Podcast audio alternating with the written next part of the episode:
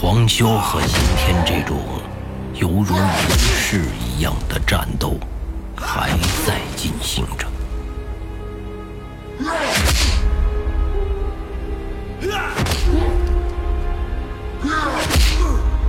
黄修的体力渐渐不支，他的意志力也有了一些松动。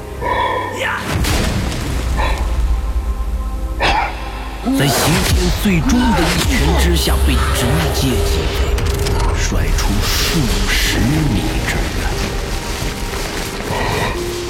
把黄潇击飞的刑天在原地大口的喘着气，他用双手按住大腿，让自己的腿不要过分的颤抖，以至于站不住。他不停地捶着自己还在发抖的大腿，口中无差别地叫喊着，似乎是在为自己的胜利欢呼。他是一个孤独的战士。赢，赢了。妹不知道发生了什么情况，有点发愣。算算算是吧。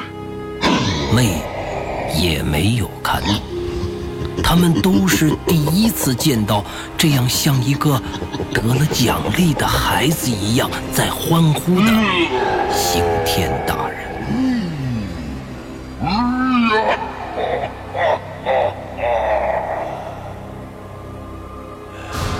黄修在被击飞之后，大脑一片空白，他的意识也逐渐的模糊。黄修似乎在沉睡，又似乎存在着。他处于一种冥想的存在，而他的记忆已经引领着他回忆起来一些他所经历的事情。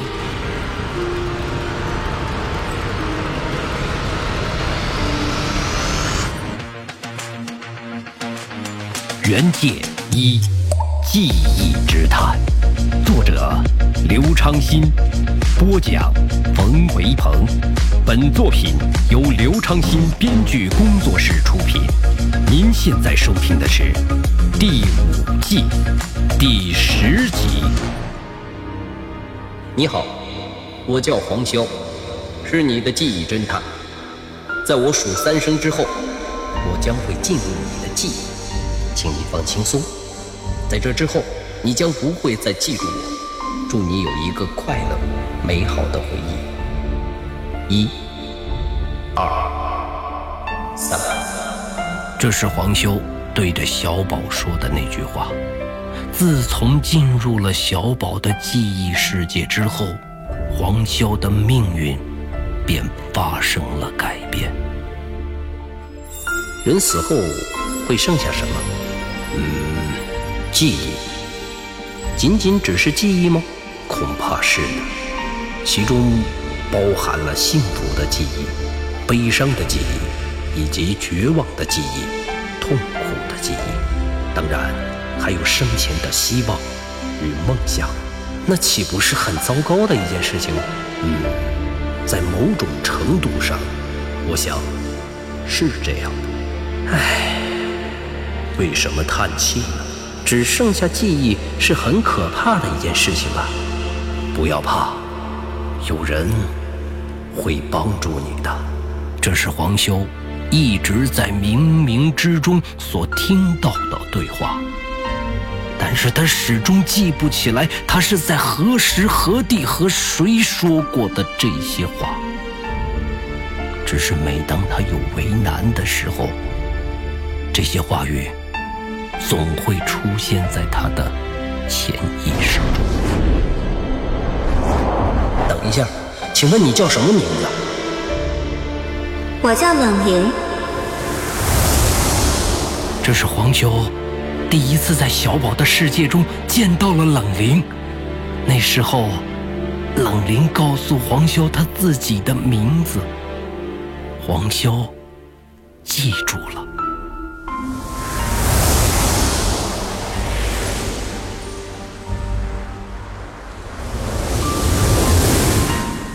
我现在，我现在被困在你的记忆世界中。我本来是想进来唤醒你的，但是……孟浩然为了唤醒黄潇，进入了他的幻想世界，待了整整三年。最终在临走的时候，向黄潇坦白着，希望黄潇能够跟随自己，回到现实生活中。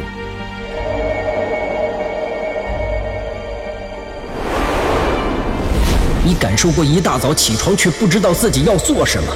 当朋友们谈起未来的时候却不知道该说什么？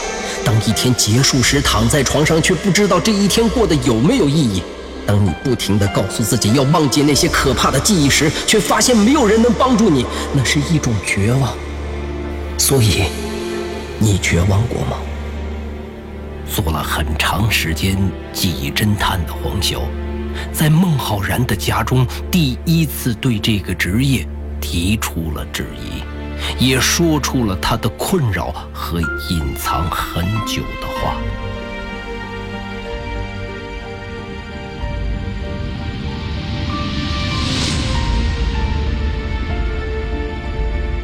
这个世界是双向的，你们可以进来，我们也可以出去。你我都是世界两头的存在，你们对于我们的世界只是在试探，我们对于你们的世界却早已经觊觎已久。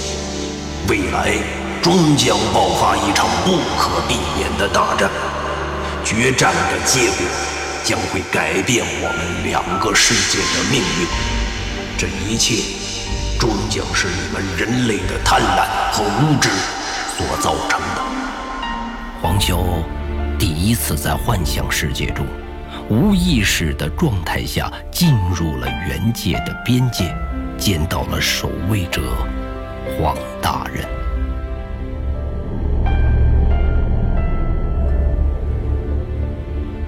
生老病死，爱人亲友的离别。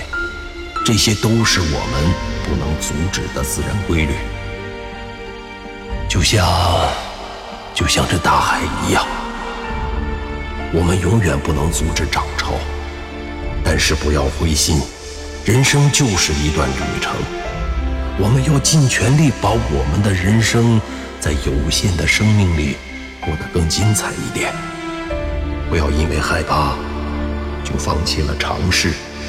不要因为腼腆就放弃了爱情，不要因为隔阂就放弃了亲情，也不要因为表象就沉溺于幻想之中。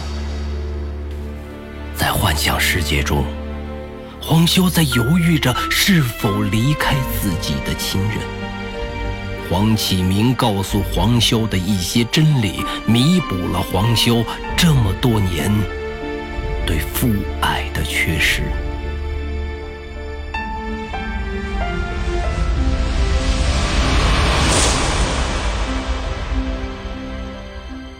我用生命向你们保证，无论我在哪里，这个世界都不会毁灭。但是现在，我留在这里，将不会改变任何的事情。我自己也会停滞不前的。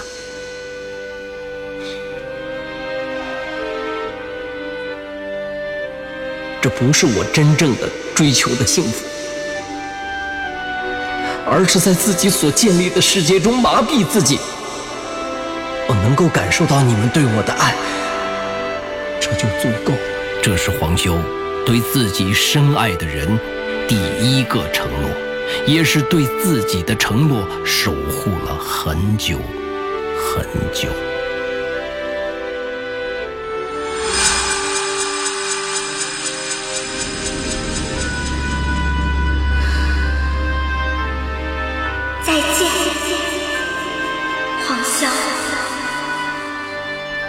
修最后在刑天的气场中听到的最后一句冷灵的话。冷灵与他诀别的表情，黄潇永远也不会忘记。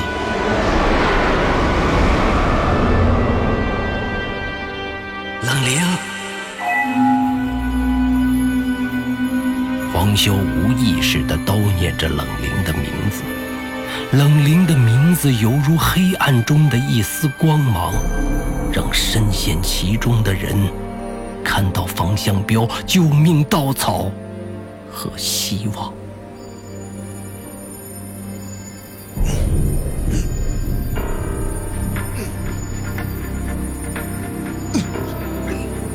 黄修从昏迷中苏醒了过来，他单手撑地站了起来。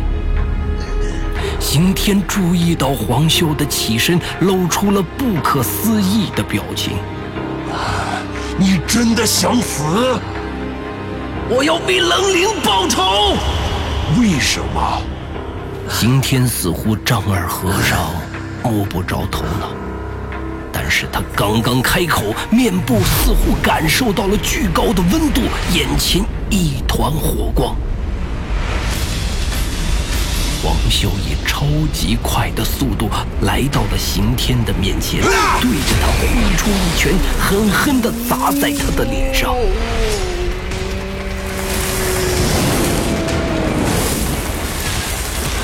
刑天的整个身体受到了巨大的冲击，以夸张的姿势扭曲着，呈螺旋状飞了出去。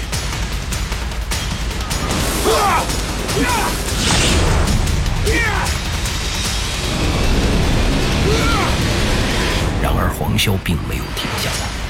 他上前，在半空中抓住了飞出去的刑天，利用惯性把刑天拉定，继续挥拳猛砸在刑天的腹部。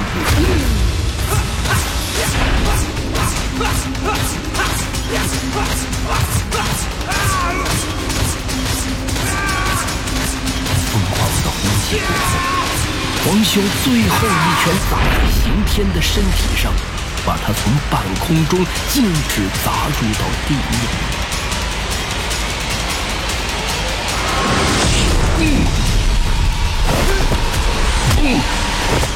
黄小兵没听说，他直接冲到地上，骑在刑天的身上，继续对着刑天的头部暴力乱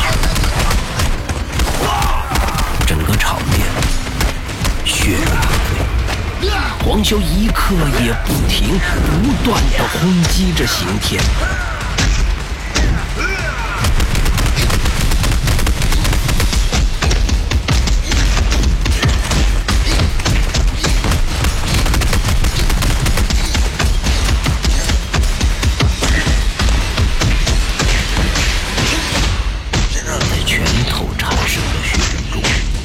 只大手伸了出来，直接照在黄潇的头上。刑天单手抓住了黄潇的头，另一只手却紧握着拳头砸向黄潇，把他打飞。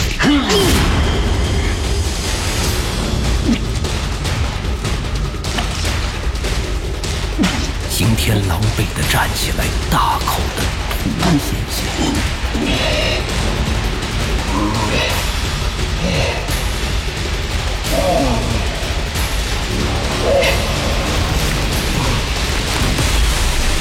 被击飞的黄潇在地上滑行了数百米才停下来，被他划过的土地都产生了深深的沟壑。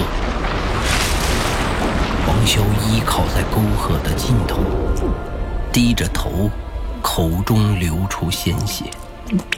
他浑身剧痛，哪怕现在动一动手指头，都用尽了全身的力量。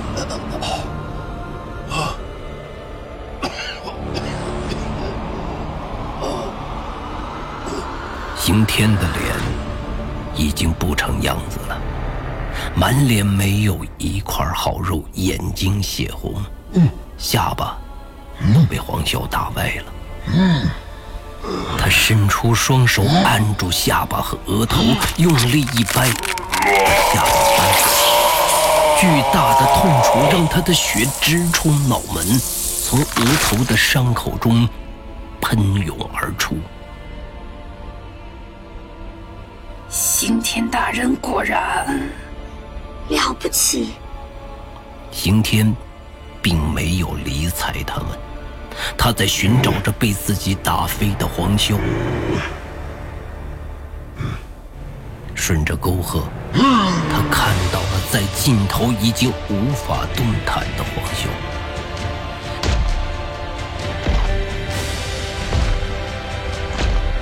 刑天一步一步向着黄修走过去，他一句话也没有说。战斗进行到这里，已经是意志力之间的较量，而现在似乎刑天更胜一筹，黄修已经没有还手之力了。嗯。刑天对着虚空击出一拳，拳风冲向黄修，在黄修的身边炸开。天的眼睛被血糊住，看不清楚黄潇。他放弃了远距离的进攻，晃晃悠悠地向着黄潇走了过去。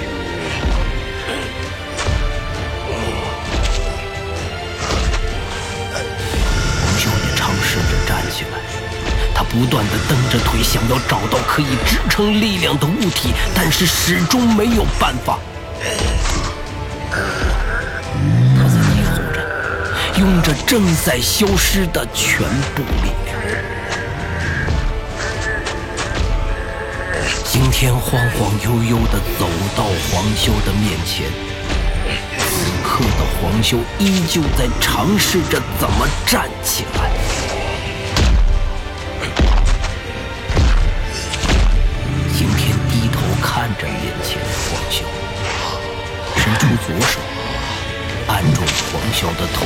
手把他提起来，右手握拳做出攻击的姿势。刑天正要攻击，但是他却无论如何都挥不出拳头。此刻的孟浩然已经苏醒。看到了两人战斗的惨状，他直接冲上前，卡住了刑天的右手，让他无法挥拳。就是现在！李东海提刀便上，直接砍向刑天，抓着黄修的左手。刑天下意识躲开，他松开了紧握黄修头颅的手，但是。刑天还是被李东海砍中手臂，刑天坚实的肌肉挡住了锋利的刀刃，李东海一刀下去，就像砍在石头上一样。刑天吃痛，直接甩开孟浩然，砸中滞空在天上的李东海，两人相撞一起，飞了出去。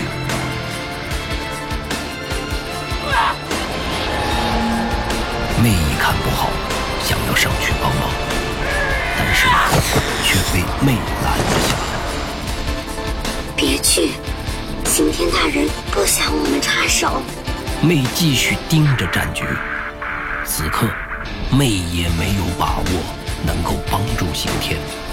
他们在遭受了黄修的攻击后，基本上已经丧失了战斗力。现在站在原地也是勉强支撑着。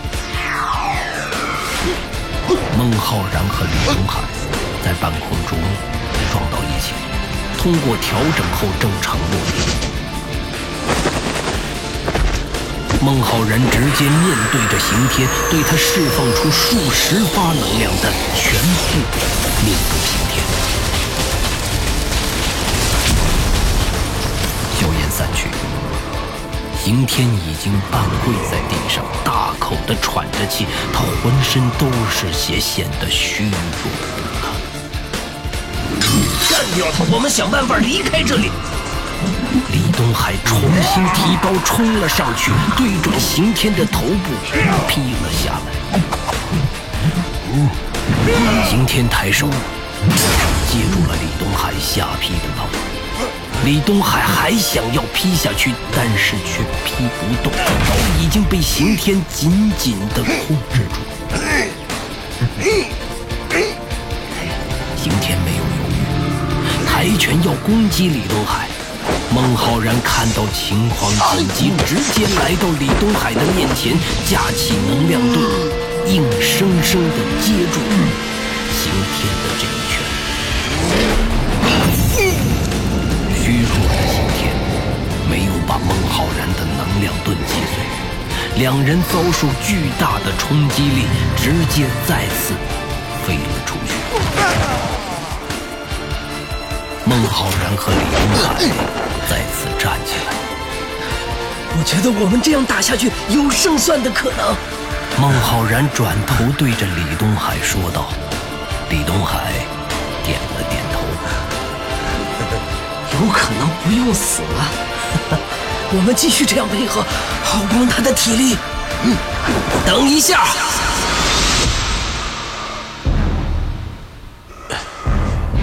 黄潇的声音从两人身后传来。孟浩然和李东海回头看着黄秋，晃晃悠悠地站了起来，来到了他们的身后。老贾，让一让，他是我的。黄秋一瘸一拐地从孟浩然和李东海的中间走过去，他走向刑天。此刻的刑天也是极度的虚弱，半跪在地上。黄修来到刑天的面前，单手按在刑天的头上，一命抵一命。黄修缓缓地抬起手，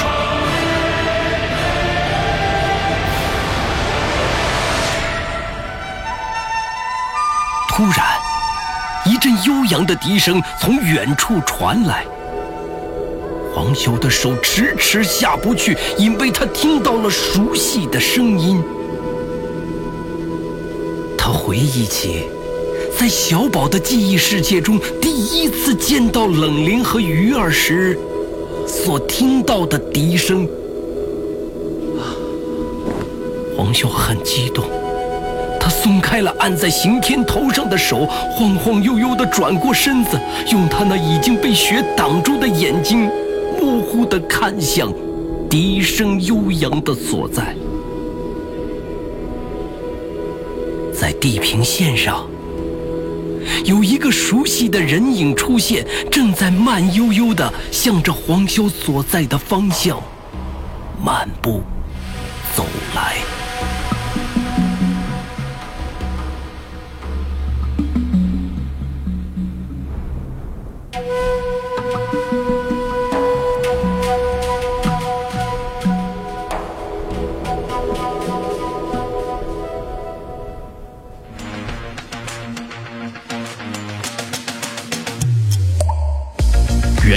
一记忆之谈，下集更精彩，期待您的继续收听。